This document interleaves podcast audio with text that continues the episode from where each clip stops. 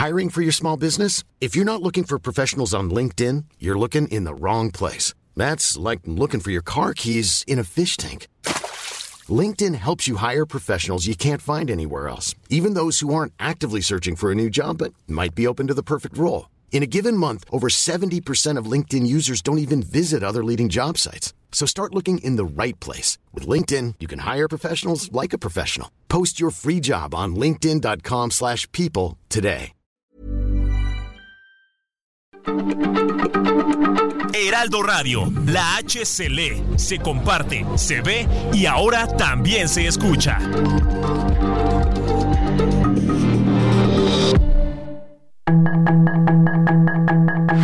Tarde a tarde, lo que necesitas saber de forma ligera con un tono accesible. Solórzano, el referente informativo.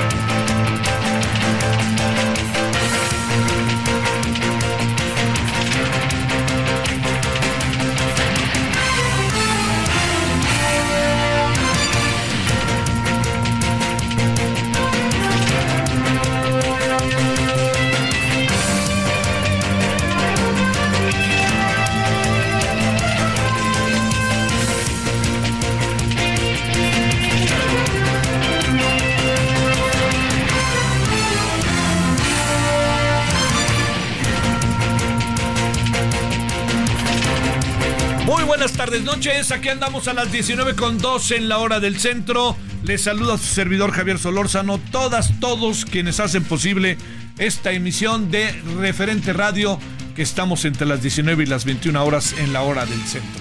Bueno, gracias que nos acompaña. Estamos en el 98.5 de FM. Estamos en Guadalajara, Monterrey, Oaxaca, Tepic, El Istmo, La Laguna, Tampico, Tuxtla, Chilpancingo, Mérida, Altiplano, Puebla, eh, Tlaxcala, Puebla, Acapulco, ojalá que ya estemos jalando este, en Acapulco del todo, McAllen y Brownsville, Texas, allá en, en Estados Unidos. Bueno, gracias que nos acompaña, reitero, eh, deseándole que haya tenido hasta ahora un muy buen día. Ya hizo menos frío hoy, ¿eh? Que ayer, ya ve que le decíamos que ayer había hecho frío.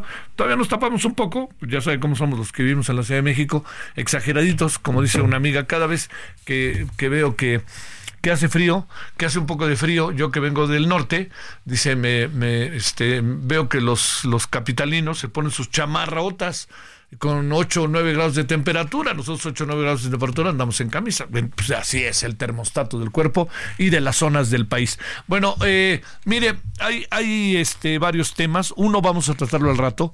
Eh, todo lo que se, se desde ayer vía Tim Golden, eh, este, que salió publicado sobre la, eh, la, lo que lo que hubiera sido, hubiera, hubiera, hubiera tres veces sido eh, un apoyo de parte de la delincuencia organizada, del narcotráfico, a la campaña del, de Andrés Manuel López Obrador en el 2006, que tuvo, que fue un apoyo que se entregó apoyo comillas por supuesto, que se entregó al equipo del presidente, del quien soy presidente, con personas muy, pero muy, muy, muy cercanas al presidente, pues le diría yo que este es un terreno un poquito este, escabroso, ¿no? Eh, al rato lo vamos a abordar, pero déjeme, a ver, déjeme decirle algo que creo que pudiera, pudiera ser, pienso yo, este, eh, digamos, como un indicador. E, estas cosas, estas filtraciones, las hacen, las hacen las agencias estadounidenses. Hoy el presidente tuvo un, un discurso verdaderamente anti-yankee, ¿eh? este, pero las hacen las agencias, ¿no? Las agencias es un asunto que no es nuevo, ya se ha mencionado en otra ocasión, que es lo que sucede, que ahora se abre más la información y se dan más detalles. Eh, ¿Pasó o no pasó? Eso es lo que hay que preguntarse, ¿no? Si pasó o no pasó. No, no deja de ser este, muy difícil, muy, muy difícil saberlo. Eh, yo entiendo que el presidente diga que él no tiene nada que ver, aunque tuviera que ver, ¿no? Pues él dice, pues yo no, yo zafo, como luego dicen él, mismo, ¿no? Pero es evidente que ha generado mucho ruido y pues seguramente habrá el momento en que el propio presidente lance, que es muy bueno para eso, un distractor, y hablemos de otra cosa, lo que no quitará que no fue y tampoco quitará lo que sí fue. ¿no? Esto es un asunto que mientras no haya más elementos que se pongan en la mesa, me parece que todo adquiere una dimensión de escándalo, de se vuelve muy rentable para la oposición, se vuelve muy rentable para quienes están en contra del observador. Con esto no quiero decir, insisto, que no fuera cierto, ¿no? Que quede claro. O sea, pues es que yo la verdad que no, no, no me siento en posibilidad de decir en este sentido algo, porque me parece que las pruebas que se entregan, las pruebas que se dan, son muy endebles. O sea, yo entiendo que es, me lo dijeron, pasó en la DEA, pasó en la CIA, todo me lo dijeron. ¿Dónde está? La gran pregunta es, pues esos, esos testimonios. La otra cosa, usted va a decir, otra, qué cándido resultaste, Solórzano. No, no, la otra pues lo entiendo. Nadie va a filmar un cheque por la cantidad que se dice que se le entregó y nadie va a decir gracias y aquí está, este, además del dinero que recibimos, pues ya lo declaramos al SAT, ¿no? Pues claro que no. Entonces, son terrenos, por eso le dijo desde el principio, terrenos escabrosos, muy difíciles de poder lanzar, que tienen una gran raja política, gran raja política. Para los que están en contra del presidente les cayó de perlas todo esto, ¿no? Pero también hay algo. Este, quien acusa, quien señala, pues tiene que probar. Y, no lo digo en defensa del presidente, la verdad, que ni, ni, me interesa hacerlo. Pero digamos, para poner las cosas en perspectiva, pues por ahí van las cosas. Eso es, ¿no? Si, la, si dicen que la Barbie, pues vaya, pregúntenle a la Barbie y abran un expediente y díganle, Barbie, ¿dijiste esto o no? ¿No? Así. Porque eso es lo que pasó. Eso es lo que, lo que, eso es lo que, perdón, es lo que está pasando respecto a, lo que se ha dicho. Entonces, que no es nuevo el asunto, no es nuevo el asunto. Que eh, ya se había en, anteriores ocasiones reportado, informado, es cierto, ¿no? Que este, llegó a oídos de los altos niveles de gobierno hace algunos años, es cierto. Pero yo te diría, ¿y dónde está le diría, perdóneme, ¿dónde están las pruebas? ¿Dónde está todo eso? Es que es muy importante que entremos en ese terreno, más allá de filas y fobias. ¿Sabe por qué? Porque entonces cualquier persona puede ser acusada y este presidente con mayor razón es acusado si hay gente que no está de acuerdo con él, ¿no? Que digo, me van a decir toda la gente que está, hay gente que no está de acuerdo con él, punto. No voy a no voy a hacerlo un asunto cuantitativo. Entonces, es un asunto ahí para ver. Lo que sí es que junto con esto se van sumando cosas que se pueden especular de una manera. ¿Cuál es la manera en que se puede especular? Pues lo que se puede especular es la presunción de la cercanía del presidente hoy con la gente de Sinaloa. Algunos argumentan, es para ponerlo en la mesa nada más, no tengo muchos más elementos que decir, ¿eh? Este, ahorita vamos a hablar más adelante del tema, pero a ver, le diría, ¿dónde está este la cuestión de la señora del Chapo. todo estaba puesto para que le saliera el presidente, hombre, no nos hagamos. Lo de Ovidio, que lo dejaron ir y cuando lo dejaron ir dijeron en la torre, tienes que ir por él, ¿cómo lo dejaste ir? Y luego muchas, lo que aparece ser el abrazos no balazos, que se interpreta de muchas maneras, ¿no? Entonces yo le, diría, eh, digamos, como, como sociedad, es muy importante y como ciudadanos muy importante que más allá de las filias y fobias, yo hay muchas cosas en las que no estoy en lo más mínimo de acuerdo con el presidente, pero digamos, encontremos los terrenos para elevar el nivel de la crítica y sobre todo tener información para ejercerla, ¿no? Si yo en este momento, insisto, le digo, este, todo lo que viene de, allá, pues bueno, pues, si la DEA y la CIA o quien fuera andan soltando información, pues suéltenla bien y hagan una demanda, ¿no? Una denuncia. ¿Qué espera, no? Porque bajo esta perspectiva, el presidente no tiene que demostrar nada. O sea, el que acusa presenta las pruebas de la acusación.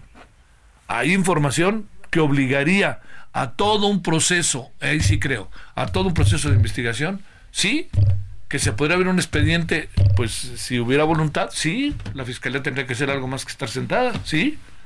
Pero en términos de lo que yo veo hoy, yo sé que lo que estoy diciendo para muchos es muy impopular, pero lo que yo veo hoy, yo, no alcanzo a ver elementos de peso y de fuerza como para abrir el asunto. Son dichos, dijo fulano, dijo perengano, sin dudar de la ética de los periodistas. El gran problema para estos periodistas es que estos dos periodistas, pues tampoco son Ministerio Público, ellos ponen las cosas en la mesa y habrá alguien que tendría que de manera profesional ver este asunto y decir, a ver, vamos a meternos en él. A ver, vamos a ver, vamos a investigar. A ver, manden a alguien aquí, alguien acá. A ver, pregúntenle a la Barbie, podemos preguntarle a Estados Unidos. A ver que en Estados Unidos nos digan qué anda pasando. Esa sería la voluntad. Pero en sentido estricto, hoy con lo que se ve en la mesa, lo que hay es para que si alguien que debiera ver ese alguien en nuestro país viera todos esos asuntos e ir a investigar para verlo, no un periodista, sino la autoridad, pues yo creo que pues este sería el paso. Pero mientras, va de nuevo lo que le dije desde, el principio, es muy escabroso el asunto. Y le vuelvo a decir, yo con lo que, los elementos que están hoy no alcanzo a ver mucho. A ver, pero sí alcanzo a ver que si hay una voluntad, como lo dije desde el principio judicial, pues hay que ir, investigar y ver de qué se trata. Yo ahí, creo que ahí andamos, ¿no? Al rato a ver qué nos dice Jesús García eh, desde Nueva York, a ver qué nos plantea, porque ahí empezó todo. Bueno, ese es un asunto. El segundo, mire, en, este proceso que andamos de desarrollo este, electoral, de todo lo que estaba pasando por las elecciones del 2024, fíjese que hay algo ahí que me, llama mucho la atención. Déjeme decirle que es lo que me llama la atención. Que los partidos políticos están verdaderamente, unos están multados, otros así están, todos, ¿no? Hay, hay para todos algo que, que, este, que no cuadra. Y la verdad, la forma en que, le diría yo, se maneja, por ejemplo, Morena, que decir cómo es posible que la que no es este la multa que se quede se van encima de nosotros. Pero cómo dicen encima de nosotros por favor el tribunal electoral están haciendo con él casi lo que quieren hombre. Ya volvieron a cambiar al presidente. Ahora está una presidenta Mónica Soto. Entonces lo que yo quiero decir es volvieron a reunirse con Felipe de la Mata Felipe de la Mata es el magistrado que tenía el caso. Revisó el caso y dijo, una multa de 62 millones y tantos a Morena por todo lo que hizo y por todo lo que usó, las corcholatas, etcétera. ¿Sí? Punto. Morena brincó. Le hicieron caso de no hacer toda esta, eh, ir, ir, a detalle de las cosas, porque al día siguiente que esto se dio a conocer, era el acto de cierre de campaña de Claudia Sheinbaum. Sensiblemente el tribunal dijo, está bien, no vamos a hablar del tema. Entonces pasaron los días y ya llegó el día en que tenía que hablarse del tema. Entonces se habla del tema y le dicen a Felipe de la Mata, ya después de que dijeron todo lo que dijeron los medios, ya sabe que con esto de que dicen que los medios están en contra del presidente, mmm, vaya usted sumando y va a ver lo que se va a encontrar. Este, pero lo que sí le digo es que el señor Felipe de la Mata le dijeron todo, bueno, todo lo habido y por haber al tribunal y entonces dijeron, queremos reunirnos con el señor Felipe de la Mata. Y el, el, magistrado dijo, pásenle, están en su casa, vengan. Y fueron. Y ayer, en una sesión, le explicaron, le dijeron, es que estos son los números, tas, Y Felipe de la Mata les dijo, estos son los números, esto pasó, y esto es lo que ustedes tienen que pagar. Y no me han demostrado lo contrario. Sí, sí, bueno, ok. Pues entonces a pagar. Y así fue lo que hay que pagar. Enójense si quieren, pero hagan bien las cosas y no anden atacando a las instituciones diseñadas ex profeso para revisar asuntos como este, porque no les gustó la multa. Pues espérenme, a mí tampoco me gustan muchas cosas. A lo mejor no me gusta pagar tan impuestos, no me gusta, pues sí, pero pues uno, pues si uno, si uno vive aquí, lo hace. Si uno cometió una falta, lo hace. Pues así funciona. Oiga, pues que tiene que ir a pagar una multa porque se pasó el alto. Que tiene, como me tocó a mí, que yo en exceso de velocidad que yo pensé que no lo iba a 70, 80, pero era arriba de 50. Y entonces cuando volteé la cara me dijeron, si usted quiere otra vez tener en vigencia su licencia, vaya a hacer servicio social allá a la calzada, no sé dónde. Y fui a hacer el servicio social. Y ahí me trajeron del Tingo al Tanga. Vaya usted a Bosque de Tlalpan, todo eso, ¿sí? Bueno, y ya con todo eso de por medio, pues el resto de la historia, ya le digo que hay que este, ligar el asunto y pensar en ello para atacarlo, este, porque si uno, si cometieron, falten y la multa, fue esta la multa, por favor, Asuman sus responsabilidades, chingado. 19.14 en la hora del centro, vamos con un resumen. Sus comentarios y opiniones son muy importantes. Escribe a Javier Solórzano en el WhatsApp 5574 50 26. Solórzano, el referente informativo.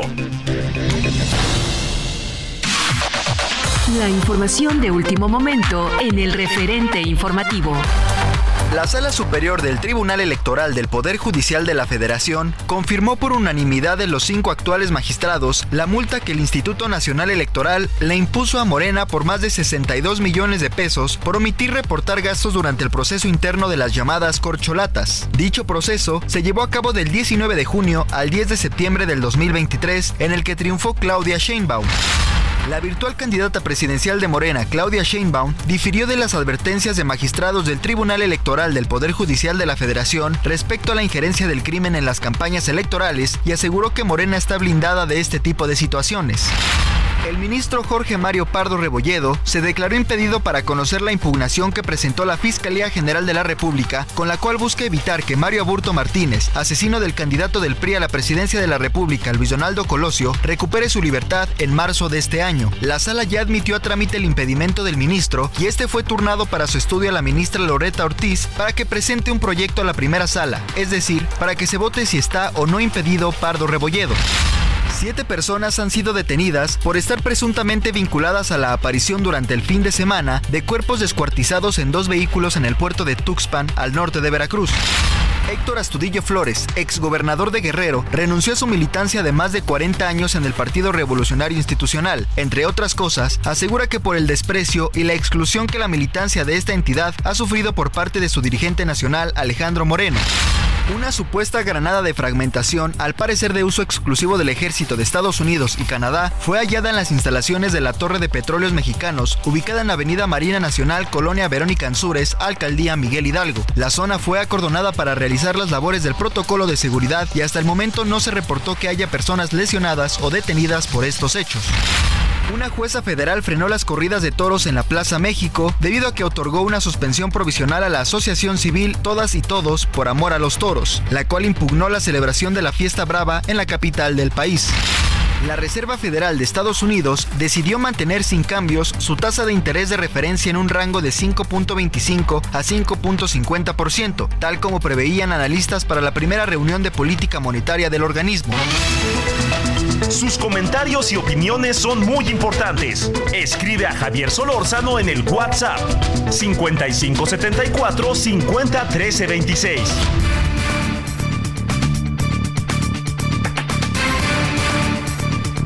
Le agradecemos a Javier Martín Reyes, investigador en el Instituto de Investigaciones Jurídicas de la Universidad Nacional Autónoma de México. Querido Javier, ¿cómo has estado? Gracias como siempre por tu participación. ¿Cómo te ha ido? No, hombre, al contrario, querido Tocayo, como siempre, un gustazo estar platicando contigo y con todas las personas que nos escuchan. Bueno, oye, a ver, este, eh, lo que se dio a conocer ayer eh, respecto a la presunción de que el equipo del, hoy presidente había recibido eh, dos millones de dólares por parte del narcotráfico eh, en el artículo hay elementos, pero no hay así como contundencia en los elementos. Entiendo que no, que los periodistas hacen una parte. ¿Tendría la autoridad que investigarlo o esas cosas cómo funcionan, Javier? No, sí, a ver, yo, estoy de acuerdo con, con, el primer punto eh, que tú mencionas. O sea, yo creo que pedirle a investigaciones periodísticas, Tocayo, que prueben más allá de cualquier duda razonable que se cometió un delito, es no entender que la función de los de los medios de comunicación eh, es, es diferente, ¿no? Yo sí creo que es una nota eh, relevante. Yo creo que más allá del caso particular sobre el posible financiamiento de las campañas del hoy presidente López Obrador, en México sí tenemos un problema estructural, Tocayo, y es que las campañas electorales el, el dinero que se reporta en blanco y negro en los informes que revisa el INE, pues es un porcentaje pequeño de todo el dinero que en realidad circula en las elecciones y que muchas veces proviene de fuentes ilícitas, que puede ser desde desvío de recursos públicos, hasta como podría ser en este caso recursos que vienen del crimen eh, organizado. Ese es, o sea, digamos, tenemos un sistema electoral que funciona en muchos sentidos de manera correcta, pero yo sí te diría, el tema de la fiscalización es, es uno de los pendientes como, como muy serios. Ahora, lo más importante es lo segundo que tú mencionas. En México tenemos, aunque luego se nos olvida porque hacen muy un trabajo muy deficiente Tocayo, fiscalías especializadas en materia de delitos electorales, ¿no? Hay una fiscalía especializada a nivel federal que depende de la Fiscalía General de la República y luego Tocayo, cada entidad federativa también tiene fiscalías que están encargadas de este, investigar la posible comisión de delitos electorales. Y si tú me preguntas a mí, oye, ¿se cometen delitos electorales en las campañas electorales en México? Pues por supuesto que se cometen delitos electorales. Pero dado que las fiscalías en general y las fiscalías electorales en particular funcionan muy mal, Tocayo, es muy difícil encontrar personas que hayan sido condenadas por delitos electorales.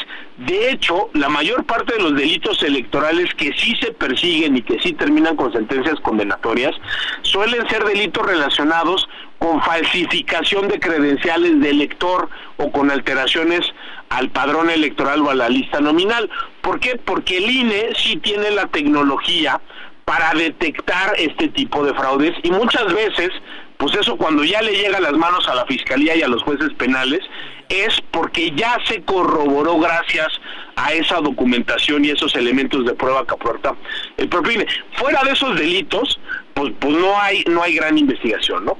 Y si tú me preguntas cuántos delitos que se dan en la intersección de la delincuencia organizada y los procesos electorales se investigan y se sancionan, pues es muy poco, ¿no? Yo creo que en un sistema que sí funciona, que si nuestro sistema funcionara Tocayo, pues eso lo que tendría que detonar por lo menos es una investigación eh, seria para ver si hay elementos, ¿no? O sea, desde nueva cuenta, esto es un reportaje, a mí me parece que serio, me parece que muy matizado, eh, bien estructurado, ¿no? Este, pero que está construido a partir de declaraciones de testigos, que por supuesto pueden ser muy importantes, y si no que le pregunten a Genaro García Luna. Genaro García Luna lo terminan condenando en Estados Unidos a partir prácticamente de puros testimonios. Entonces, no es que no tengan ningún valor los testimonios, por supuesto que sí pesan, pero todo eso, Tocayo, hay que probarlo en los tribunales y la gran tragedia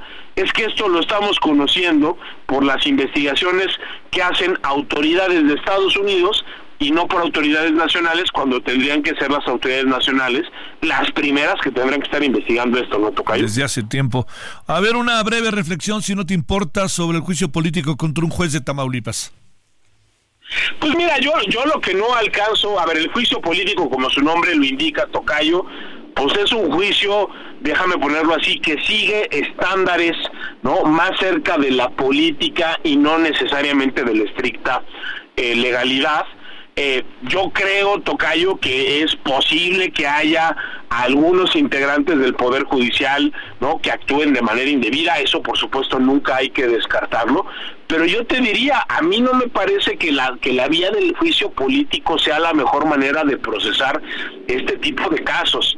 Eh, en primer lugar, hay investigaciones y hay muchísimos procedimientos de sanción que se dan al interior del Consejo de la Judicatura. Creo que una primera pregunta es si a este juez ya se le está investigando o no se le está eh, investigando. Eh, eventualmente también, ¿no? Se, podrían empezar no en, en, otro tipo de procedimientos no por la vía penal que también podrían no este ser motivo no déjame ponerlo así de investigaciones de tipo penal cuando se trata de este tipo de, de delitos pero sí irse por la vía eh, del juicio político, pues eso nos lleva a un terreno donde son valoraciones y criterios de tipo político los que pueden eh, prevalecer.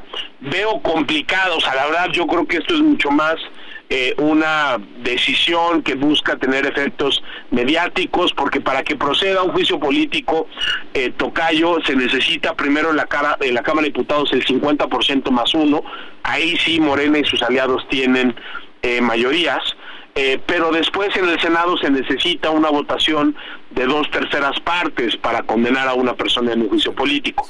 Yo lo veo realmente complicado, sobre todo porque, por lo menos con lo que conocemos en, en este momento, Tocayo, pues yo no veo hasta este momento pues pruebas contundentes de que en efecto eh, esta persona ha cometido algún tipo de, de, ilícito.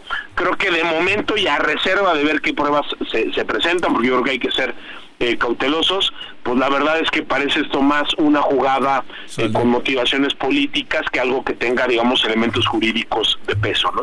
Javier Martín Reyes, te mando como siempre un gran saludo y mi agradecimiento. No, hombre, un gustazo como siempre, Tocayo. Un abrazo muy fuerte. Abrazo para ti. Pausa. El referente informativo regresa luego de una pausa.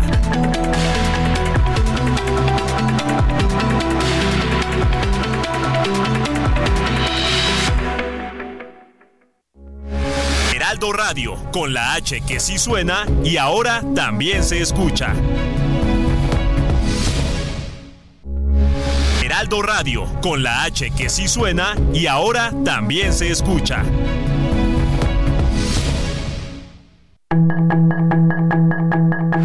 Estamos de regreso con el referente informativo.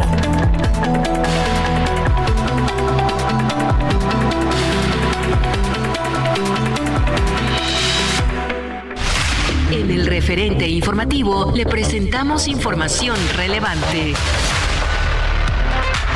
Tribunal Electoral del Poder Judicial de la Federación confirmó multa de 62 millones de pesos a Morena. La Suprema Corte de Justicia de la Nación declaró inconstitucional la reforma a la ley de la industria eléctrica. Ministro se declara impedido para conocer caso aburto. Suspenden otra vez corridas de toros en la Plaza México. Sedena localizó y retiró granada en torre de Pemex. Detuvieron a siete sujetos ligados a la aparición de cuerpos descuartizados en el puerto de Tuxpan, Veracruz. Héctor Astudillo renunció al PRI. Rescataron a 22 migrantes en vivienda de Tultepec. La Reserva Federal de Estados Unidos dejó las tasas de interés sin cambios. Sus comentarios y opiniones son muy importantes. Escribe a Javier Solórzano en el WhatsApp 5574 501326. Solórzano, el referente informativo.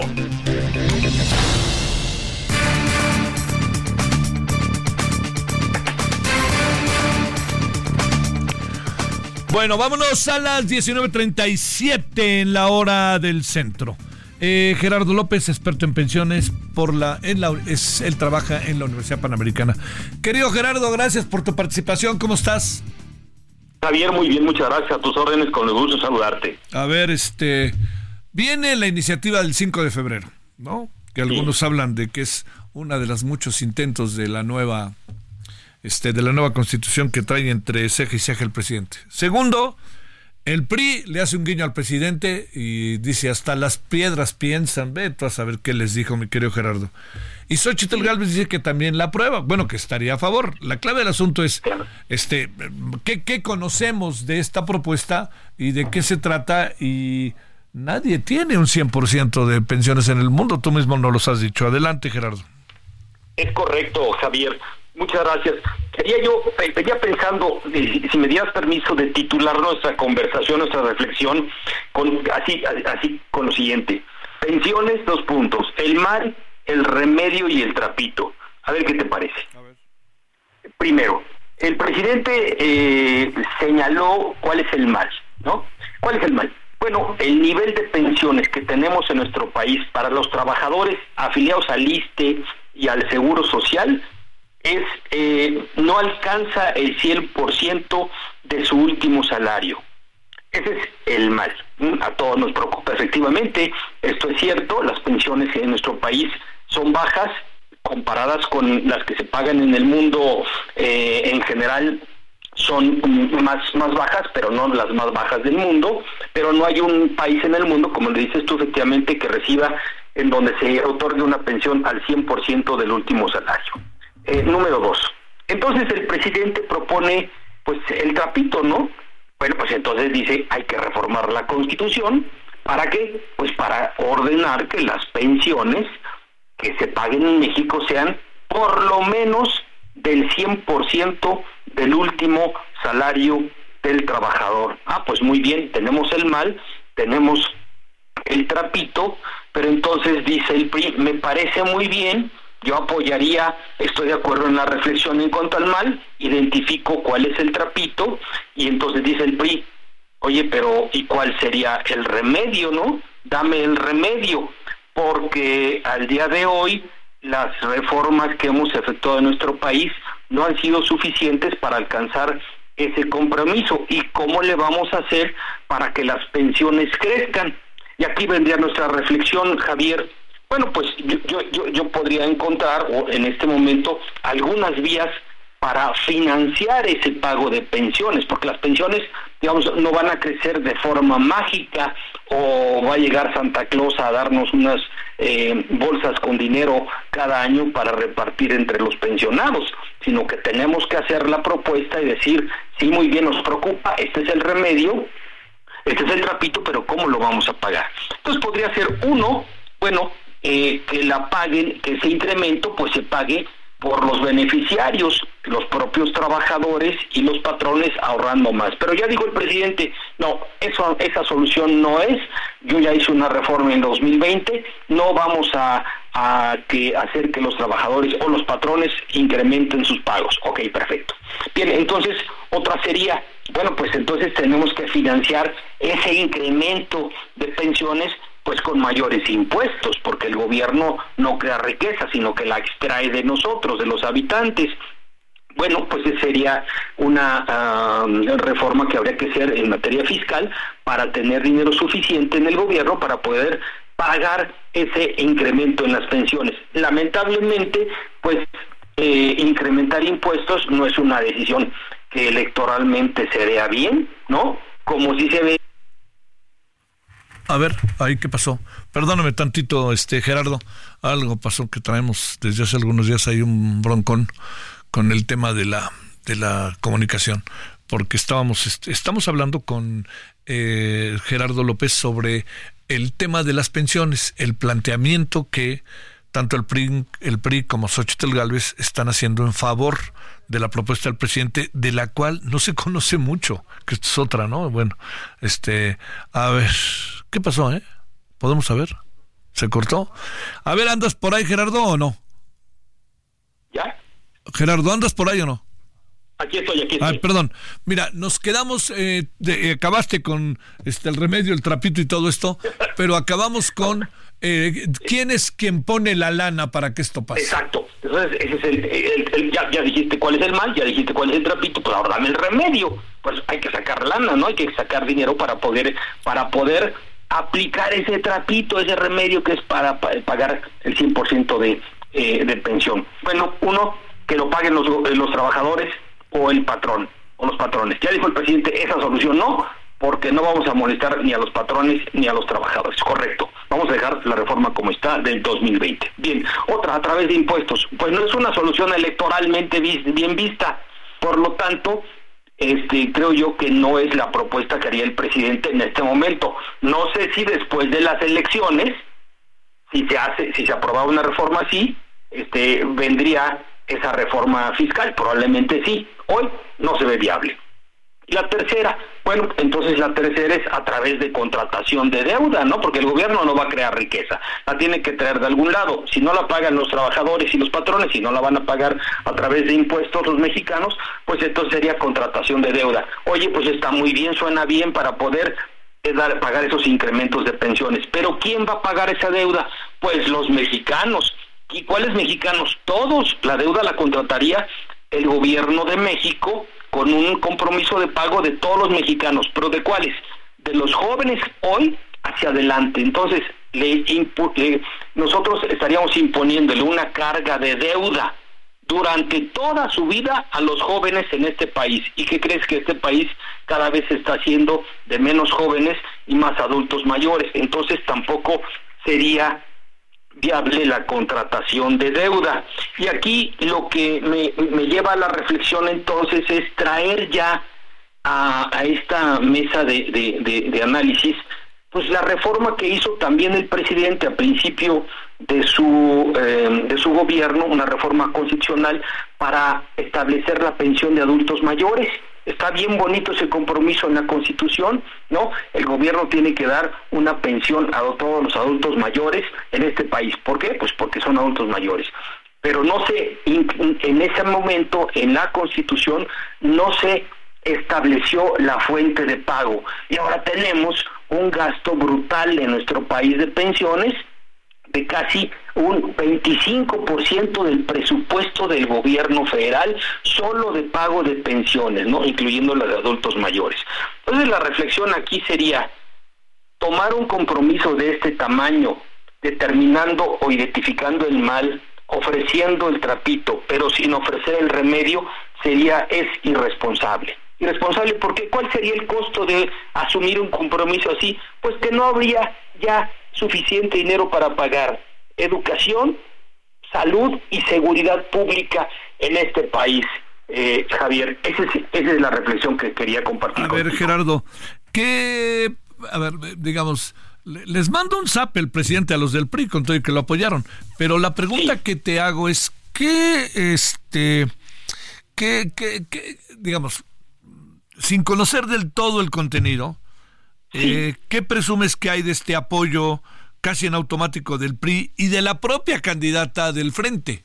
¿Qué, supones? Porque son cosas que ahí están y son cosas que para desarrollarse, para tener ese dinero, más allá de la reflexión que tú nos haces, Gerardo, está la parte que es hay que deshacerse de los órganos autónomos y el órgano el INAI puede ser parte de la Secretaría de Función Pública, la Comisión Nacional de Derechos Humanos puede ser parte de Gobernación, veto a saber. Sí, correcto, correcto. Eh, viene ese, ese es el el remedio que ofrece el presidente. Yo diría, ok, muy bien, con eso te va a alcanzar para cuánto tiempo del pago de incremento de pensiones, porque esos son ahorros de única vez el año próximo o este año se supuestamente podría si se suprimieran estos eh, organismos autónomos si al poder judicial le quitas el dinero de los fideicomisos y el ahorro que tiene el gobierno que nos ha dicho que es por eh, combate a la corrupción ok pero son ahorros de única vez.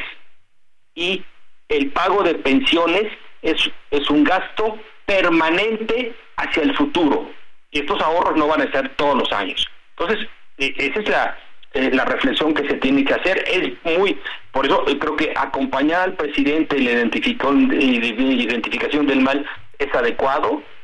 Eh, y acompañarlo en la identificación del trapito, bueno, pues está bien, nada más que vamos a ponernos de acuerdo en el remedio y a ver cómo se va a pagar.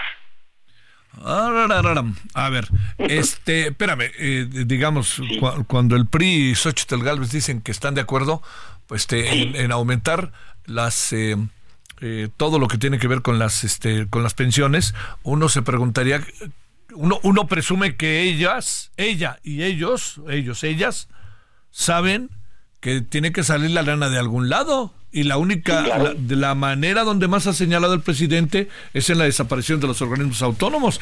Entonces pues cuánto tiempo va a durar ese acuerdo o, o, o qué hay de fondo no para claro, para cuánto va a durar ese gasto o ese ahorro que se tenga de, eh, digamos, eliminar unas fuentes de gasto.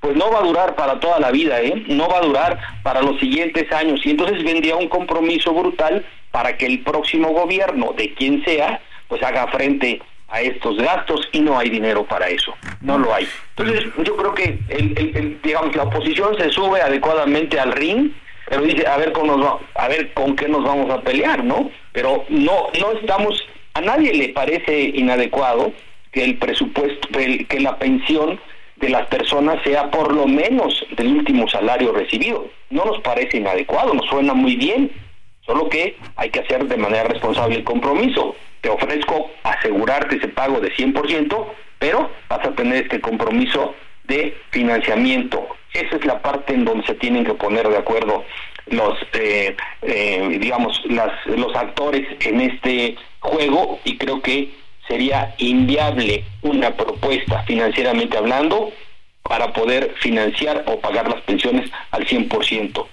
Entonces yo creo que se suben un poco al juego electoral. Sí. los actores para poder, eh, porque no pueden, eh, eh, naturalmente no podemos decir, no queremos una pensión del 100%. Si a ti te preguntan, a mí me preguntan, yo diría, pues yo soy de acuerdo, ¿no? Pero ahora vamos a hacerlo de manera responsable, ¿cómo lo vamos a pagar? Y ahí hay que sentarse y ahí se va a ir la discusión. Como bien dijo el señor Gerardo, remedio y trapito. A ver, va, va la otra pregunta, este Gerardo, para cerrar. ¿Es factible que pueda pasar?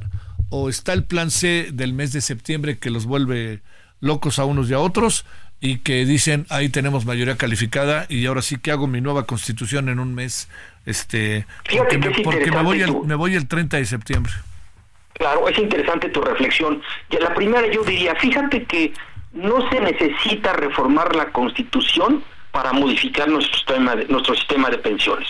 Fíjate ¿eh? Entonces el gobierno por sí mismo con su mayoría hoy podría reformar el sistema de pensiones haciendo la propuesta que el presidente quiere, sin el voto de la oposición, porque no se requiere reformar la constitución. Pero porque el presidente ofrece reformar la constitución? Porque sabe que es inviable su propuesta. Y por lo tanto, solamente busca un reflector electoral, nada más. Por eso, ¿qué pasa con por eso busca reformar la constitución, perdón. pero sí pasa por eh, la constitución la desaparición de los organismos autónomos. Ah, eso sí, eso sí pasa. Lo que no pasa es la reforma en materia de pensiones. No se requeriría ah, reformar la constitución para reformar el sistema de pensiones. Eso no está en la constitución. Entonces, ¿qué sucede? Que el presidente está buscando elevar este, digamos, esta propuesta solamente al nivel de propuestas electorales porque sabe que es muy difícil de aterrizar y que se pueda tener el dinero para pagar esta este ofrecimiento que es político electoral. Ahora, si llegamos, dices tú, al mes de septiembre con otro Congreso, bueno, pues ahí, eh, si hubiera una, em, digamos, mayoría de, en donde se pudiera reformar la Constitución, pues se podría reformar sin necesidad de tocar el tema de pensiones. Eso lo podría hacer eh, únicamente la, la mayoría normal de la Cámara de Diputados y de Senadores, sin oposición alguna, ¿no? Bueno, mi queridísimo Gerardo, pues este Galimatías, el que tenemos enfrente. Muchas gracias, buenas noches, Gerardo. Gracias, Gerardo López. Gracias. Te mando un abrazo. Gracias. Bye. 19 con 52 en hora del centro. José García, vámonos contigo hasta Pachuca. Adelante, José. ¿Qué tal, Javier? Un saludo a ti y a todo el auditorio. Pues comentarte que elementos de la Secretaría de Seguridad Pública de Hidalgo detuvieron a tres sujetos que forman parte de la agrupación criminal conocida como Los H, que esta es dedicada a la extorsión, robo de hidrocarburo y narcomenudeo, que opera principalmente en la región Tula-Tepeji, al sur del estado, durante un operativo implementado en el municipio de Atitalaque. De acuerdo con el reporte de las autoridades estatales, se llevaron a cabo las labores de inteligencia en el Comando C5 y la Policía Estatal coordinó el operativo en el que identificaron a sujetos armados en las calles del municipio de Atitalaquia y al intentar interceptar la unidad con placas del estado de Querétaro, intentaron escapar y se suscitó una persecución en la que finalmente la Policía Estatal aprendió a estas tres personas de 27, 23 años de edad respectivamente y que son oriundas de la Ciudad de México, así como dos personas del estado de Campeche a quienes también se les aseguraron 18 dosis de droga, principalmente de marihuana. Comentarte que las autoridades estatales decomisaron también tres armas de fuego, dos insignias de la Agencia de Investigación Criminal de la Fiscalía General de la República y fueron puestos a disposición precisamente de la FGR para desarrollar las indagatorias. Comentarte precisamente que la organización conocida como los H es uno de los principales grupos que opera en la zona sur que se disputa el control del hidrocarburo con la organización conocida como los EMES, aunque la Policía Estatal ha descartado que operen para los grandes cárteles de la droga en el país. Es parte de la información que tenemos hasta el momento desde el estado de Hidalgo. Sale, muchas gracias José, buenas noches. Gracias, buenas noches. Bueno, esto es este parte de lo que tenemos el día de hoy. Eh, son ahora este, las 19 con 53 en la hora del centro. Y le quiero decir que eh, hoy en la noche vamos a abordar uno de los asuntos que, pues bueno, que está aquí, que es el tema del juicio político al, al, este, al juez que está causando tanta controversia, por cierto, y muchas de las otras cosas que tienen que ver con, eh, digamos, eh, este eh, tema migratorio, este tema de violencia, todo eso. Bueno, a ver, pues este, a ver si después de la pausa ya no se pudo, eh, con hablar con Gerardo García. Gerardo, si nos escuchas, a ver si nos permites después de la pausa para que no nos recortemos a la mitad del camino. Este, voy adelantando que eh, hablamos de la gobernadora y un enfrentamiento que hubo y cuál es su parecer, que hay una investigación al respecto allá en el Estado de México. Bueno, vámonos a la pausa cuando son ahora las 19 casi 55 horas del centro y estamos de vuelta.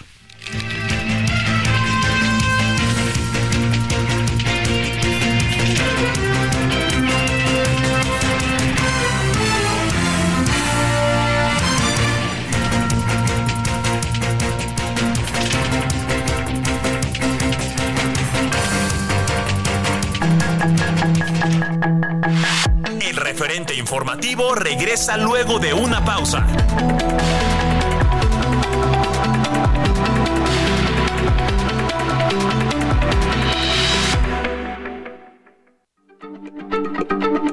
Heraldo Radio, la H se lee, se comparte, se ve y ahora también se escucha.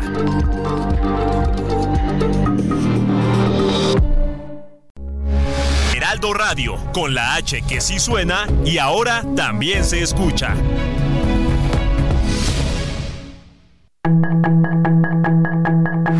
Estamos de regreso con el referente informativo. Hi, I'm Daniel, founder of Pretty Litter. Cats and cat owners deserve better than any old-fashioned litter. That's why I teamed up with scientists and veterinarians to create Pretty Litter. Its innovative crystal formula has superior odor control and weighs up to 80% less than clay litter. Pretty Litter even monitors health by changing colors to help detect early signs of potential illness. It's the world's smartest kitty litter. Go to prettylitter.com and use code ACAST for 20% off your first order and a free cat toy. Terms and conditions apply. See site for details.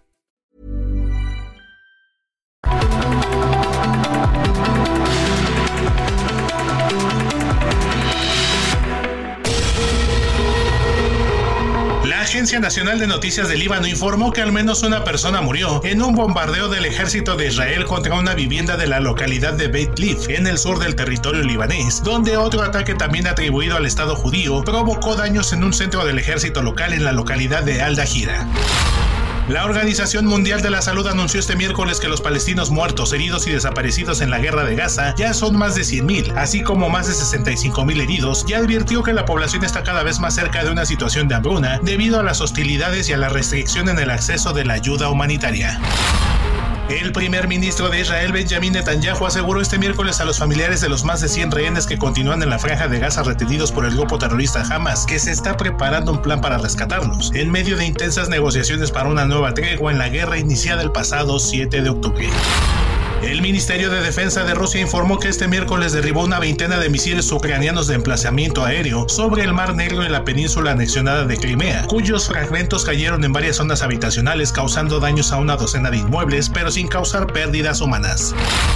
La Reserva Federal de Estados Unidos anunció este miércoles que mantiene los tipos de interés en su rango actual, de entre el 5.25 y el 5.50%, el más alto de su historia, al calificar como no apropiado reducir el rango objetivo hasta tener la seguridad de que la inflación, que cerró 2023 en el 3.4%, se está moviendo de manera sostenible hacia el objetivo del 2%.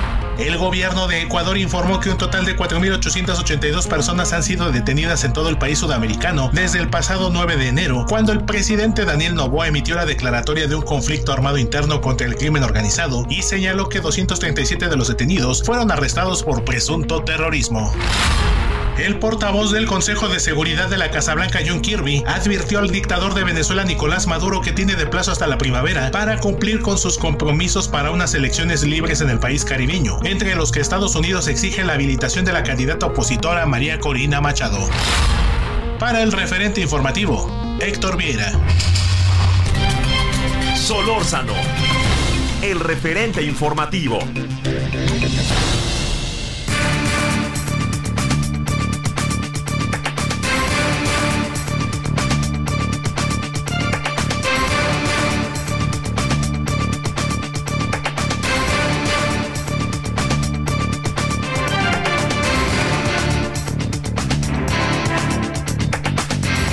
Vámonos con Jesús García, periodista, autor del libro El Chapo más allá de la duda razonable, editor en jefe de la política en el periódico La Opinión de Los Ángeles y además, pues bueno, generalmente cuando traemos así asuntos de primera nos hace el favor de tomarnos la llamada. Querido Jesús, muy buenas noches. ¿Dónde andas? ¿En Nueva York? ¿Cómo te ha ido? ¿Cómo estás, Javier? Muy buenas noches. Hoy, esta semana, se ando en Nueva York. La siguiente semana, no. Pero bueno, ya veremos por qué. Oye, este. ¿Qué tal? ¿Cómo estás? ¿Hace frío? ¿Ya dejó de nevar o no? Eh, no ha nevado esta semana, pero hace un frío que no te cuento. Bueno. Está, está rudón. Oye, oye, este. A ver, ¿qué, ¿qué piensas de. Déjame plantearte como en varios tiempos. Primero, lo que pasó hace algún tiempo, lo que pasa con el artículo de ayer de Anabel y de Tim Rotten este Golden y también la reacción del presidente y lo que ha provocado. A ver, ¿cómo, entender todo esto? Y el presidente diciendo son hasta incluso con un discurso particularmente anti-yankee. A ver, ¿cómo ves las cosas, Jesús? Sí, sí lo escuché. Eh, pues mira, eh, yo quiero aquí separar, como lo, he hecho en, otras entrevistas y, también en el artículo que publiqué, eh, quiero separar el tipo de las publicaciones porque sí veo marcadas diferencias entre la calidad de las publicaciones que se hicieron. Lo que hace Timmy Golden no es solamente recibir información y decir que recibió de fuentes y bla, bla, bla, sino que hace un trabajo mucho más allá y bueno, se nota ahí obviamente su background como periodista de primerísimo nivel de investigación, de entrevistas, de contactar a funcionarios, etcétera. Es decir, sí se ve ahí un trabajo mucho más profundo. Eso no significa que evidentemente lo que le está buscando, pues lo va a encontrar particularmente en específico, es decir, confirmar que en la campaña del presidente Andrés Manuel López Obrador recibió dinero del narco en 2006 lo cual él me confirma justamente el día de hoy, que estuve una entrevista bastante interesante con él, me dice que no es lo que eh, la publicación que ellos hacen en ProPublica está diciendo, porque ellos no tienen información contundente ni que no se pueda negar sobre que el narco dio dinero al gobierno, perdón, a la campaña del presidente López Obrador en 2006. Y por otro lado, también menciona que esa investigación que se realizó hace 13 años, 2010, pues enfrentó varios retos, eh, entre ellos, pues que acortaba para las personas que pudieron estar involucradas en algún delito, pues estaba muy corto el tiempo en que pudieran presentarle algún, cargo. Y además la investigación no tenía suficientes elementos para que justamente una fiscalía pudiera avanzar en el proceso judicial. Aquí hay que entender que las investigaciones tienen diversos niveles y lo que hizo la DEA fue un primer nivel, básicamente recabar cierta información que pudiera ayudar a los fiscales a avanzar en otro proceso. Entonces, la respuesta de Andrés Manuel López Obrador me parece interesante, obviamente yo la veo muy natural, pero obviamente se fue a reclamar a la persona incorrecta porque no es el Departamento de Estado el responsable de esto, sino el Departamento de Justicia quien hace este tipo de investigaciones. A ver, este, eh, hoy platicábamos eh, también en mesas y todo esto que se trabajó a lo largo del día, en que no hay elementos claros como para tomar algún tipo de determinación. ¿Estoy en lo correcto? Así es. O sea, ¿y viene, vendrá algo más, Jesús, o no? Mira, nadie va a querer eh, hablar, ¿eh? Nadie va a querer hablar, ¿eh? Exacto, no, nadie va a querer hablar sobre esto porque, primero, porque no pueden hablar. Si hay alguna investigación abierta en un remoto caso que le viera, y yo también lo he dicho incluso con otros, con otro caso a mí, cuando estuve cubriendo el caso de Genaro García Luna, me preguntaban, ¿hay una investigación abierta contra Felipe Calderón? A ver, no tengo ningún reporte de una investigación abierta contra Felipe Calderón. Podría haber elementos para que esa investigación se hiciera, pero si se hace, el Departamento de Justicia la tendría en muy altísimo secreto porque son investigaciones de muy alto impacto a nivel internacional y evidentemente pues no se mantienen como tal. Eh, cuando por ejemplo fue el caso más reciente y que yo lo he visto, digamos que podríamos compararlo a ese nivel, es el caso de Juan Orlando Hernández, el expresidente de Honduras, cuando se dio a conocer justamente que era investigado fue cuando ya se tenía en proceso judicial, en tribunal y ya en un juicio a dos implicados, incluyendo a su hermano. Entonces, nada más para ver el nivel de secrecismo que se lleva. Entonces, no podemos, cualquiera que te diga, si se está investigando desde el Departamento de Justicia, o esa persona tiene una relación súper directa, y a veces esto ni siquiera el fiscal general de los Estados Unidos sabe exactamente cómo se está investigando, esa persona tiene una relación o es el embajador o alguien muy cercano al fiscal, o sea, mega amigo y tuvo esa información, pero es muy difícil que se pueda obtener. Ahora, se puede obtener ya muy cuando la fiscalía, por ejemplo, pueda ya a punto de revelar que se va a liberar una acusación, entonces sí puede decir, tenemos una investigación y pronto habrá una, una determinación por parte de la Fiscalía. Pero vuelvo a lo mismo, no me gusta meterme mucho en esa parte porque evidentemente es más como suponer, eh, sobre elementos. Y es justamente de lo que se quiso apartar Tim, Tim Golden, que eso me lo comentó bastante, eh, de que él no quería justamente por pública revelarlo de esa forma, ni mantenerlo como que fuera algo que, que pudiera generar suspicacia más allá de decir, nosotros estamos diciendo una cosa cuando la fiscalía ni siquiera está en ese sentido. Este, ¿Cuál es el valor que tú encuentras del trabajo de Tim Golden hoy y, también no se puede pasar por alto el de Anabel Hernández, ¿no? Que, que este que también ella eh, dice, pues bueno, plantea que hace algunos años ella ya había también hablado de todo esto. ¿Es así? ¿No es así? ¿Cómo ves las cosas? Mira, cuando yo escribí el libro del Chapo, en una de las entrevistas que hice, me comentaron justamente que hubo reuniones o intentos de reuniones entre eh, miembros del crimen organizado con los que eran candidatos justamente en eso la presidencia de todos los partidos. Hubo una intención de contacto, yo no pude confirmar absolutamente nada de esa época de 2006. Lo que ella dice en realidad es información que muchos periodistas ya teníamos sobre la mesa, es decir, no es algo que realmente nuevo. Lo importante aquí es ver hacia dónde va jalando hilo. El elemento adicional, y eso es justamente lo que tienen, digamos, lo que se le llama periodísticamente a veces la carnita informativa, es lo que la DEA le otorga a, algunos periodistas particularmente y los fiscales.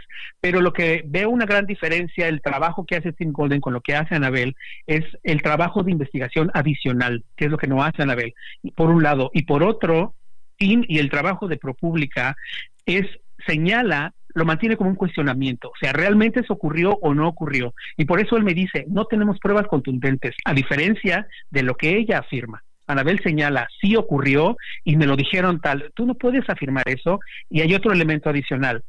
Quienes hemos cubierto procesos judiciales en los Estados Unidos, y Tim lo menciona muy bien también en la entrevista que le hice y que publicamos, en la opinión señala esto, no hay, no podemos decir que ocurrió porque no hay un proceso judicial que verifique esa información. Cuando él se refiere a eso, se refiere al proceso judicial, por ejemplo, como lo que ocurrió con Genaro García Luna, que ahorita mucha gente lo está comparando en ese sentido, diciendo, bueno, si se, se les creyó a los testigos de García Luna, ¿por qué no se le cree al testigo que está hablando sobre este caso de la campaña de López Obrador, porque hay un proceso de investigación de distinto nivel y un proceso de verificación judicial que los, los fiscales tienen que, seguir justamente para validar esa información, lo cual no ocurre con lo que eh, se publicó el día de ayer. Y Tim lo reconoce también de esa forma, ¿no? Oye, y también aquí está la otra variable, que es Felipe Calderón, en que se asegura que Felipe Calderón algo sabría, pero este en apariencia se hizo a un lado que también estos son una cantidad de dichos, mi querido Jesús, que no sabe uno dónde empieza dónde termina, ¿no? Exactamente, porque ahí entras tú puedes armar como muchas historias, conjeturas, hacer análisis, pero igual cuando haces una investigación tienes que poner datos sobre la mesa y decir que tienes realmente contundente, ¿no? Lo que tú puedes, por ejemplo, en este caso, si hay una coincidencia, y esto también me lo comenta, porque se lo pregunté, es a ver cuándo se realiza la investigación y qué estaba pasando en ese momento. Estaba en un problema muy serio diplomático entre México y Estados Unidos por el tema de Rápido y Furioso, y eh, bueno, el expresidente Felipe Calderón enfrentaba críticas porque él no sabía de esta de este operativo y tenía muy mala relación con Estados Unidos porque había mucha presión en México sobre eso. Entonces, eh, pero también hay que recordar que la DEA estaba operando muy libremente en México durante esa época debido justamente al trabajo que realizaba en ese momento Genaro García Luna, que era que lideraba y tenía esta coordinación. Entonces, eh, hay elementos que nos permiten sospechar que evidentemente él sabía cosas que después no quiso hablar al respecto. Llama mucho la atención que ocurra en este momento electoralmente y es algo que, repito, también se lo pregunté a Tim, ¿por qué en este momento? Y la pregunta fue muy clara, ProPública dimensionó el impacto que tendría electoralmente este reporte y me lo dijo así abiertamente. Nosotros ni teníamos en consideración el asunto político porque nosotros empezamos a investigar hace varios meses, no es que nos dieron esto hace una semana o dos, nos dieron esto hace varios meses y yo tuve que investigar durante varios meses todo este proceso porque a mí me lo exige evidentemente el board de ProPublica y él también por su propio background. Recordemos que él ganó dos premios Pulitzer por investigaciones tanto en México como en El Salvador. Entonces es un personaje que trae un background importante en cuanto a investigación. Entonces no, no iba a dejar como a la ligera este proceso que tenía que haber realizado. Y me señala que evidentemente evaluaron que que pues lo que tenían no podían darlo como por sentado, pero que tenían que revelar que hubo una investigación como tal desde su perspectiva. Entonces, eh, yo creo que hay que mencionar muy bien esos elementos, sobre todo porque me llama mucho la atención que en México la mayoría de los medios de comunicación, digamos, de mayor impacto, están dando por sentado algo que no está confirmado. Y lo están dando con, por sentado con información de, de Anabel Hernández, que lamentablemente, y lo siento si se molesta o no, no confirmó y no hizo una investigación que correspondía posterior a la información que debió recibir.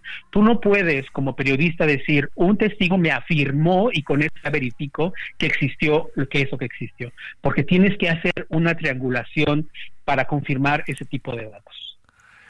Que este, no va a haber lío, Jesús. Va a haber ruido, pero pues lío serio no va a haber.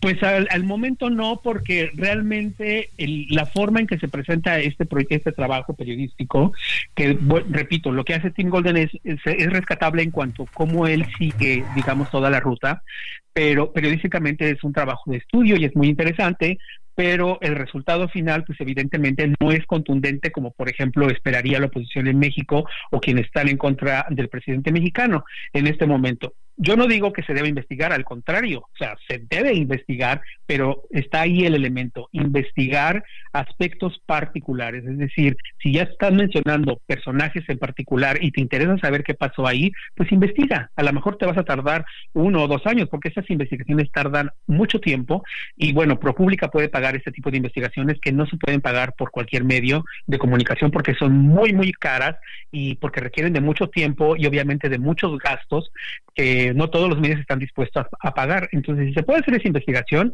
pues que se haga, porque yo creo que es importante y también es benéfico para México que se tenga claridad sobre de, cómo se están financiando las campañas, ¿no?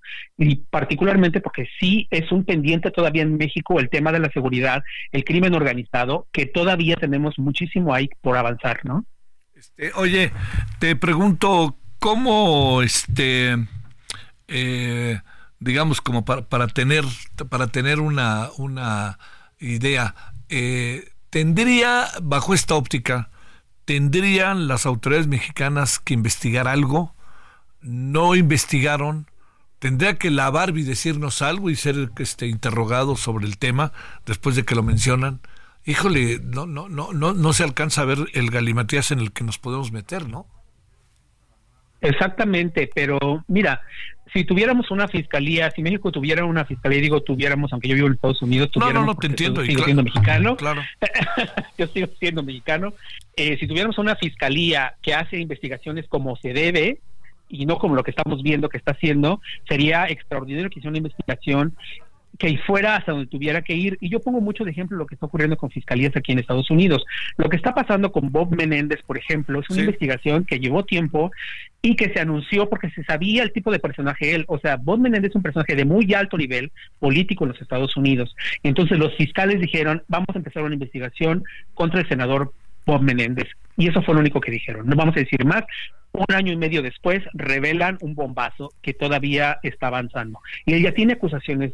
Eso es a lo que me refiero cuando se hacen investigaciones realmente en forma, sustentadas, que la fiscalía está comprometida para hacer ese tipo de trabajos. O sea, no andas revelando que estás haciendo investigación y, y filtrando información, pero no tienes todos los elementos ya sustentados y puedes entonces sí soltar la bomba, digamos, para que puedas hacer pues lo que tienes que hacer como autoridad fiscal, yo eh, como una fiscalía como tal, ¿no? Entonces, eh, ese elemento me parece sumamente importante que nos falta todavía en México, tristemente, que debería de avanzarse más, porque yo sí creo que la corrupción es endémica en México, sí creo también que la corrupción permite mucho del avance del crimen organizado y que ha sido muy, muy complicado justamente enfrentar este problema, porque la, la corrupción no es solamente a nivel federal, o sea, no se presenta a un solo nivel de gobierno, está a muchos niveles de gobierno y lo estamos viendo ahora en diversas comunidades, estamos viendo en municipios, en gobiernos estatales. Entonces, sí es muy importante que se tenga, digamos, este refuerzo en cuanto a las fiscalías, pues para investigaciones realmente serias. Sí, sí, sí, sí. Este el que hable va a ser usado en su contra. Calderón no puede abrir la boca, ¿no? ¿Qué, qué, qué, qué le pareció a Tim la reacción del presidente? La preveía, ¿no?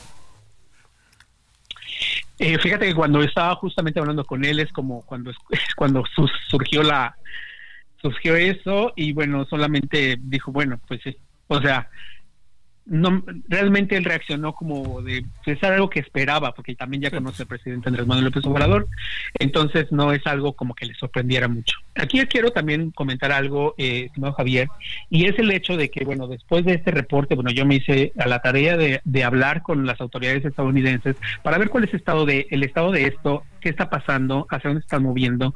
La DEA evidentemente no quiso hablar y me remitió inmediatamente con el Departamento de Justicia, donde hay dos respuestas distintas. Una que tiene que ver con investigaciones criminales a nivel internacional, donde me señala que, bueno, este caso se investigó, se siguieron los protocolos correspondientes y finalmente se concluyó, se cerró la investigación. Es decir, no hay más elementos hacia dónde moverse, en particular con esa investigación traída por la DEA. Y por otro lado, eh, otro portavoz del Departamento de Justicia, cuando le cuestiono justamente esto que se señala eh, también en la investigación, que ahí no estoy muy de acuerdo con lo que señala la investigación de ProPública, señalando que México no está haciendo absolutamente nada sobre el narcotráfico. El Departamento de Justicia, pues bueno, de algún modo confirma lo que yo he estado trabajando en los últimos años, hablando con autoridades estadounidenses de cómo se ha coordinado el gobierno mexicano y el gobierno estadounidense para tratar justamente de cambiar la forma de enfrentar el narcotráfico. No podemos enfrentarlo de la misma forma que se enfrentaba hace 10 años o hace 5 años. Se tiene que cambiar porque las dinámicas del crimen organizado cambian. Y entonces entonces el Departamento de Justicia me dice, nosotros estamos trabajando con México, respetamos su autonomía y estamos haciendo el trabajo que mejor podemos juntos, ¿no? Para poder enfrentar el narcotráfico. La verdad es que les cuesta trabajo. Yo he entrevistado a gente en la Casa Blanca, responsables de justamente el crimen organizado, eh, eh, el tráfico de las drogas, etcétera, y una de las cosas que me reconocen es que es un es un lo que tú señalas, ¿no? Eh, un Matías es, es una cabeza, es un monstruo de 10.000 cabezas, cabezas, es muy difícil enfrentarlo y, y, es imposible incluso para un, un, gobierno tan poderoso como los Estados Unidos determinar una estrategia particular y realmente enfrentar y reducir ya no solamente las muertes en México, sino las muertes en Estados Unidos por consumo. No saben qué hacer. Entonces, pues bueno, ahí están los elementos, ¿no?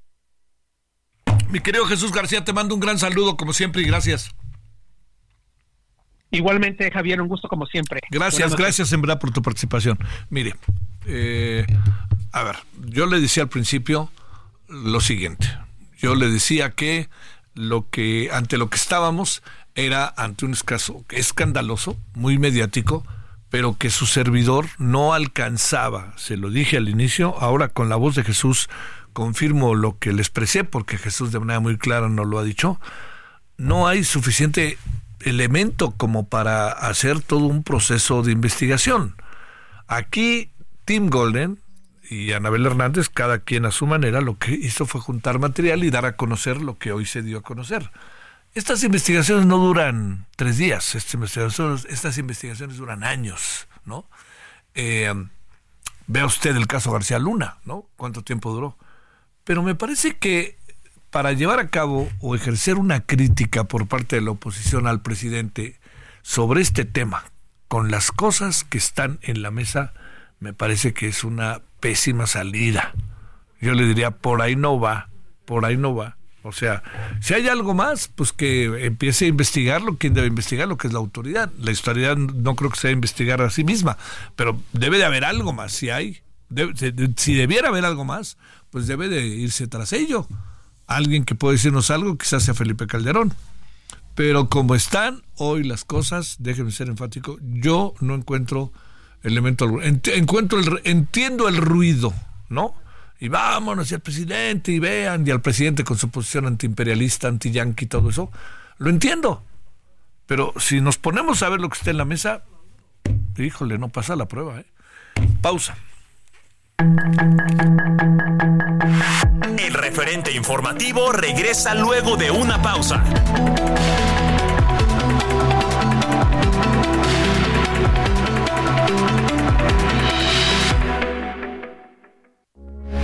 Heraldo Radio, con la H que sí suena y ahora también se escucha. Heraldo Radio, la H se lee, se comparte, se ve y ahora también se escucha.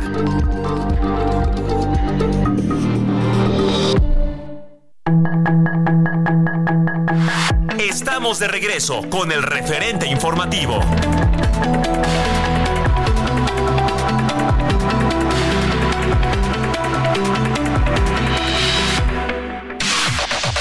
La información de último momento en el referente informativo. El líder nacional de Morena, Mario Delgado Carrillo, aseguró que la multa que la autoridad electoral quiere imponer a su partido por supuestos actos publicitarios de quienes participaron en su proceso interno para elegir a la candidata a la presidencia de la República es ilegal y ridícula se registró un fuerte choque entre un tráiler y una camioneta sobre la autopista México-Querétaro. Se reporta un muerto y cuatro personas lesionadas. En la zona se encuentran servicios de emergencia y personal de Capufe. Además, se registra una intensa carga vehicular por este accidente en dirección a la caseta de Tepoztlán. En su último día como coordinador del grupo parlamentario de Morena, el senador Eduardo Ramírez confirmó el regreso del legislador zacatecano Ricardo Monreal como presidente de la Junta de Coordinación Política en el Senado. Ramírez Aguilar solicitará licencia al cargo para comenzar a partir de marzo su campaña como candidato de Morena a la gubernatura de Chiapas. El estallido de un cilindro de gas registrado en la unidad habitacional Tepozanes en Los Reyes La Paz, Estado de México, dejó el saldo de una persona fallecida y 10 heridas por quemaduras, cuatro de ellas graves. De acuerdo con las autoridades, debido a la detonación, 13 departamentos sufrieron daños, por lo que serán revisados para determinar si son o no habitables. El Infonavit anunció una inversión de 331 millones de pesos para atender las demandas de las familias que habitan en las unidades habitacionales del Coloso y Alto Progreso que resultaron afectadas por el huracán Otis en Acapulco. Entre las medidas especiales se encuentra la prórroga extraordinaria en los pagos de créditos, el seguimiento de pago a viviendas aseguradas, entre otros. La gobernadora de Baja California, Marina del Pilar Ávila Olmeda, anunció la suspensión de clases en todos los niveles educativos durante los días 1 y 2 de febrero. La medida se tomó tras los pronósticos sobre una tormenta fuerte que podría ocasionar inundaciones en la entidad. Al menos nueve personas, entre ellas una mujer y dos hijos pequeños, resultaron heridas después de sufrir un ataque con ácido en el sur de Londres. El sospechoso huyó del lugar y, de acuerdo con las fuerzas de seguridad londinense, lanzaron una operación de búsqueda y captura. Sus comentarios y opiniones son muy importantes. Escribe a Javier Solórzano en el WhatsApp 5574 501326. Solórzano el referente informativo.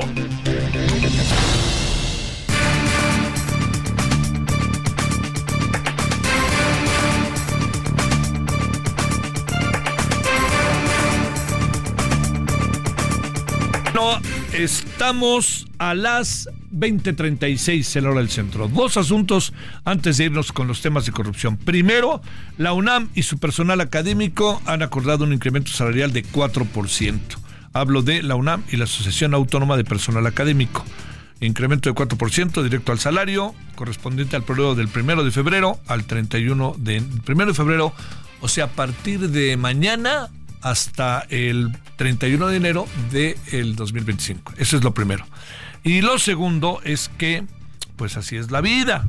Resulta que el señor Alejandro Moreno le ha dado la bienvenida a la señora Alejandra Rosa, Rojo de la Vega, que será la aspirante de. Mire, suena interesante, la aspirante de el PRI, no sé si de la. de la ¿Cómo se llama? del frente. Eh, ah, no, sí, efectivamente. Este ha sido a ver, no, no, no. A ver, ahí le va. No, no se fue al PRI. Ojo con eso porque luego así se hacen las malas informaciones. Lo leo otra vez. Alexandra Rojo de la Vega va a ser la candidata del Frente PAN PRI PRD para la alcaldía Cuauhtémoc, ¿no? Y este, pues es un personaje muy interesante y muy echado para, para adelante. Y sabe que va a ser un buen agarrón. Si Sandra Cueva se quiere reelegir, se van a dar, pero un buen llegue, porque son dos buenos, dos, dos mujeres muy, muy echadas para adelante. Este, entonces, eh, y además, bueno, Sandra Cuevas había sido por parte de también de, de, la oposición. Entonces, a ver qué pasa. Es, son dos candidatos interesantes para la alcaldía Cuauhtémoc. Bueno, ahora sí, punto y aparte. La doctora María Marván Laborde, presidenta del Consejo Rector de Transparencia Mexicana. Querida María, ¿cómo has estado? Muy buenas noches. Muy buenas noches, Javier. Muy bien, muchísimas gracias. Saludo aquí y por supuesto a tu amable auditorio. Oye, pues está ya movido, ¿no? La UNAM ya no hay huelga y ya, ya, ya el frente ya tiene candidata a la Cuauhtémoc. Se puede poner interesante eso, ¿no, María? Yo creo que vamos a vivir un año muy interesante, muy intenso y hago votos porque sea muy pacífico. Eso es por ahí empezar casi, casi. Oye, María, a ver, eh, la, la, uno de los ejes del presidente en su campaña y de, durante mucho tiempo en su carácter de opositor o dirigente político, la verdad que uno reconoce siempre que había una palabra clave que él usaba, un concepto clave que era la lucha contra la corrupción. La corrupción se ve, la corrupción permea, etcétera. Pero hemos pasado cinco años, casi seis de sexenio, y México está en el lugar 126 de percepción de, de, corrupción y hasta donde veo en el último lugar de los países de la OCDE. A ver, ¿qué anda pasando ahí? ¿Qué supones? ¿Cómo medirlo? Si nos platicas, este, por favor, María. A ver, yo creo que lo que ha pasado es que ha habido un rotundo fracaso de la propaganda sobre las ganas de disminuir la corrupción, porque nunca en realidad hubo un programa enfocado a eso por parte de la Administración Pública Federal o por parte del propio presidente. Es decir, se habló mucho de corrupción, pero no vimos medidas concretas, no vimos cambios específicos. Eh, de hecho, hubo cuestiones que creo que eh, han favorecido que la percepción de eh, las personas sea que no ha disminuido la corrupción en México, hay cuestiones muy específicas. Ha disminuido la transparencia, eh, ha incrementado las asignaciones eh, directas eh, y no a través de licitaciones. no ha habido un fortalecimiento de la, de la Secretaría de Función Pública. Otra vez este sexenio se habló de eliminar la Secretaría de Función Pública y, de no saber un poco qué hacer con las contralorías de cada una de ellas. Y lo más importante, aun cuando desde que empezó el sexenio, la Fiscalía General de la República ya es autónoma y, hay, y, todas las fiscalías de los estados también lo son, no vimos en realidad un cambio drástico, claro, en las fiscalías a pesar de que existen las fiscalías encargadas de investigar los posibles delitos de corrupción, eh, no hemos visto una consignación exitosa frente a los jueces de las carpetas de investigación, tanto de elementos del pasado como elementos de este sexenio. Los ejemplos claros son agronitrogenados de Pemex, eh, Segalmex, eh, donde tenemos un desvío de 9.500 millones de pesos, o sea, no son 20 centavos, son 9.500 millones de pesos y no ha habido una persecución efectiva de eh, los delitos de corrupción. ¿Qué es lo que esto genera? pues la sensación de siempre de que hay una gran impunidad en los temas eh, de corrupción y por lo tanto, eh, pues la percepción de, de, las personas, pues no tendría por qué variar. ni la de los expertos, ni la de la población abierta. Estamos en la corrupción exactamente como estábamos a principio del sexenio, sin, sin cambios sustanciales. A ver, el, presidente dice que ya no hay corrupción. Cuando dice eso el presidente, eh, ¿qué, qué, qué ver, ¿qué tendríamos que entender? porque yo creo que pues el presidente muchas de las cosas que nos dices María las debe de saber o se las deben de decir, pero ¿qué tendríamos que entender? ¿El discurso simplemente político sin nada detrás? Yo creo que el discurso es político y no hay casos específicos. O sea, eh, me parece muy difícil afirmar que ya no hay corrupción cuando eh, hemos la, la complacencia o la, o la suavidad con la que se ha tratado el caso de Segalmex y no es el único eh, caso documentado. Tenemos casos importantes en el tren Maya, en fin, tenemos casos preocupantes de eh, adquisición, de procesos de adquisición sin licitaciones. Eh, la verdad es que el discurso del presidente pues es simple y sencillamente discurso.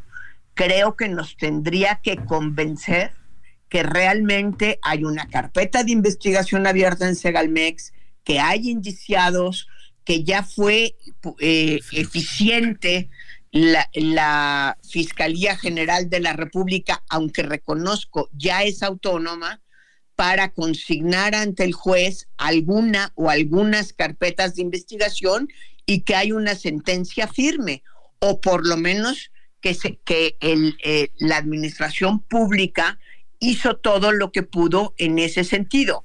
Es decir, es muy fácil decir que hay que barrer las escaleras de arriba para abajo.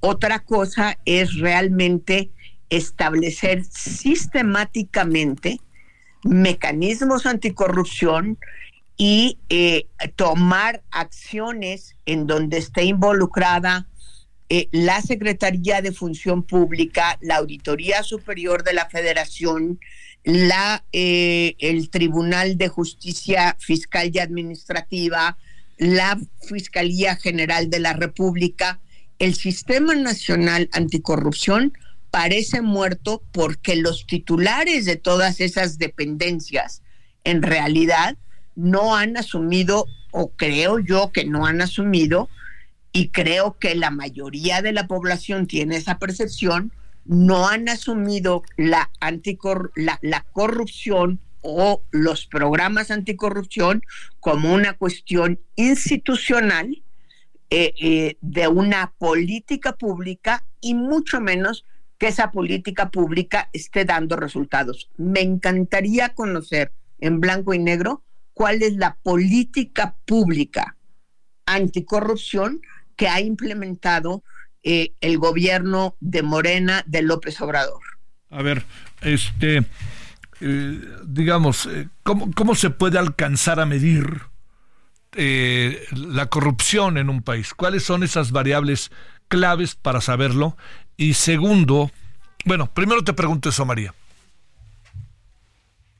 A ver, yo creo que eh, es importante decirle a, a la gente que nos escucha que lo que estamos hablando es de una encuesta de percepción, tanto a población abierta como a eh, población eh, especializada, como como a personas especializadas. Entonces, cuando hablamos de una eh, conducta de percepción, pues estamos hablando de, ¿usted cree que ha disminuido la percepción? Obviamente la pregunta no es tan simple como la que estoy planteando, pero creo que vale la pena ponerla en esos términos, ¿sí? Eh, contrario censo, ¿cómo podemos medir una buena política pública de corrupción? Insisto, cuántos casos se han detectado, de esos casos detectados, cuántas carpetas de investigación se han abierto, cuántas eh, denuncias de malos manejos de eh, em, recursos públicos ha levantado la Auditoría Superior de la Federación y cuántas de esas denuncias que ha levantado la, la Auditoría Superior de la Federación en la revisión de la cuenta pública han dado lugar a que se abran carpetas de investigación, ya bien sea en la Fiscalía General de la República, en las fiscalías locales o inclusive en las secretarías de, de, función pública o sus equivalentes. No todas las irregularidades que detecta la Auditoría Superior de la Federación necesariamente son eh, delitos, pueden ser malas prácticas administrativas, pero esas malas prácticas administrativas hay que corregirlas. La sensación en el público es que los delitos y las malas prácticas de corrupción quedan en denuncias mediáticas y no se traducen en una persecución eh, eh, y no una persecución política, una persecución legal eh, conforme a los cánones legales, en donde haya responsables que lleguen a las últimas consecuencias en las autoridades administrativas o en las autoridades penales. La sensación de que eso no sucedió a lo largo del sexenio es lo que nos lleva a estar inamovibles en el índice de percepción de la corrupción en México. A ver, para, para cerrar, eh, digamos, eh, pregunto, ¿es también un indicador, pregunto, es también un indicador lo que ha pasado con la estafa maestra, lo que ha pasado con el caso Lozoya, eh, digamos, lo que las no investigaciones sobre el caso en materia de deportes, en fin, digamos, se, suman casos y eso... claro. ¿Están entre la realidad y la percepción? todo eso se suma, insisto, porque lo que estamos viendo es que no ha habido cambios sustanciales en términos de la impunidad frente a la corrupción. ¿Qué está pasando con, con, la, estafa maestra? ¿Qué está pasando con agronitrogenados de Pemex? Lozoya está eh, preso por haber ido a comer a un restaurante, no porque lo hayan declarado culpable. Sí, claro, claro. Quedó en el aire. Sí. Entonces, ¿qué es la sensación que tiene la gente? Pues no muy diferente a la del pasado. Hay grandes escándalos mediáticos donde los medios de comunicación aportan elementos, no les toca armar carpetas de investigación y donde eh, no hemos sido capaces y creo que hay que plantearlo así, como país no hemos sido capaces de que esos grandes escándalos de corrupción se traduzcan en carpetas de investigación que sean consignadas ante un juez y en donde haya sentencias donde se decida fulano, sutano y mengano son culpables y fulano, sutano y mengano no son culpables, porque no necesariamente todas las personas mencionadas tienen una culpabilidad como para llegar a la cárcel, pero sí tendríamos que saber quiénes sí y quiénes no, y no sabemos eso. Eh, doctora María Marván Laborde, como siempre, gracias que estuviste con nosotros, María.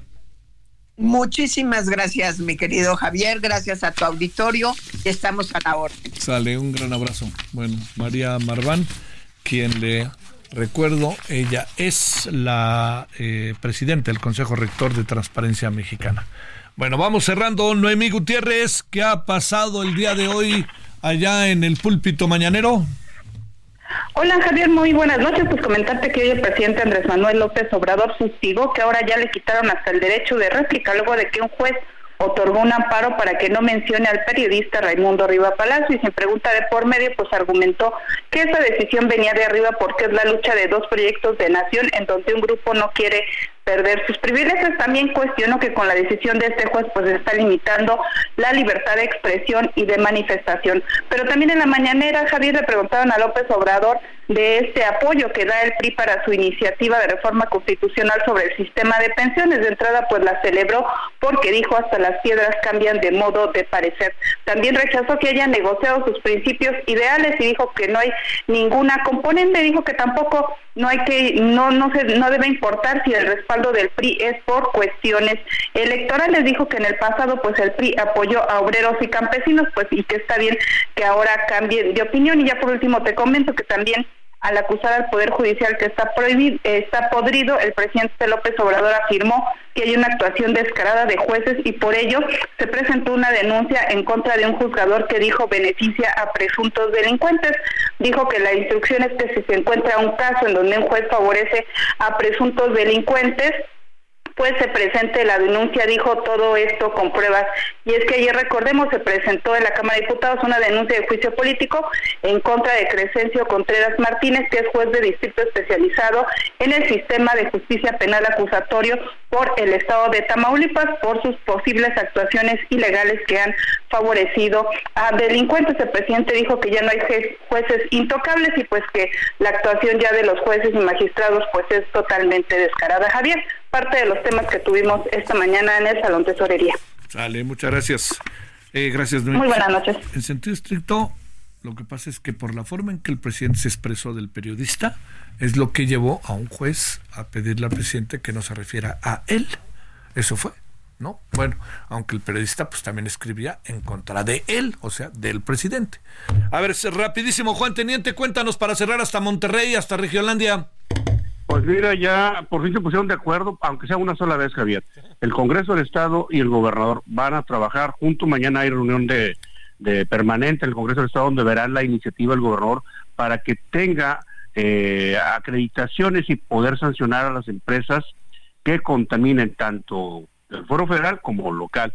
Y de esta manera mañana se determina la aprobación de esta iniciativa que busca eh, sancionar principalmente a Pemex, que es la que aparentemente más, de acuerdo a las estadísticas y a las revisiones, es la que más contamina el aire en la ciudad de Monterrey y el área metropolitana. Así es que mañana tendremos más información detallada de lo que se va a presentar mañana y de esta manera te mantendré informado a ti y a tu auditorio para ver si sancionan o no, quitan o no a la refinería de Pemex, dependiendo de lo que digan mañana los diputados, que por fin, eh, aunque sea una sola cosa, se están poniendo de acuerdo el Poder Legislativo de oposición con el gobernador del Estado, Javier. No, no, pues además el estado en que se encuentra el medio ambiente, ya no ves ni la silla ni el cerro, ¿no?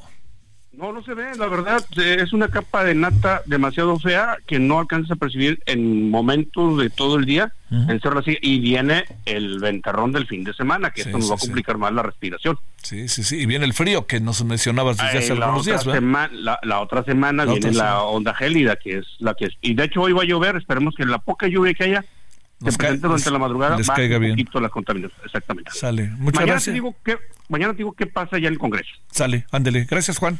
Ándale, Eh, hasta luego. Oiga, nos vamos. eh, el sector aéreo mexicano pasa por una turbulencia económica. De eso vamos a hablar, entre otras cosas.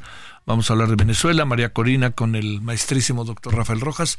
Y en cinco minutitos le esperamos en el estudio de televisión de Heraldo Televisión, referente de la noche, con todo el equipo. Por lo pronto, gracias. En cinco minutos nos vemos. Hasta aquí Solórzano, el referente informativo.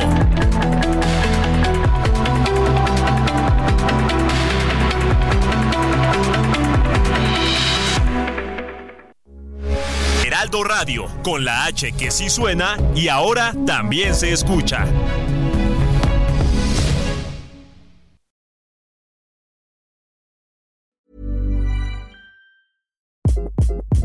Hi, this is Craig Robinson from Ways to Win, and support for this podcast comes from Invesco QQQ. Invesco QQQ is proud to sponsor this episode and even prouder to provide access to innovation for the last 25 years. Basketball has had innovations over the years too. We're seeing the game played in new ways every day. Learn more at Invesco.com slash QQQ. Let's rethink possibility. Invesco Distributors, Inc.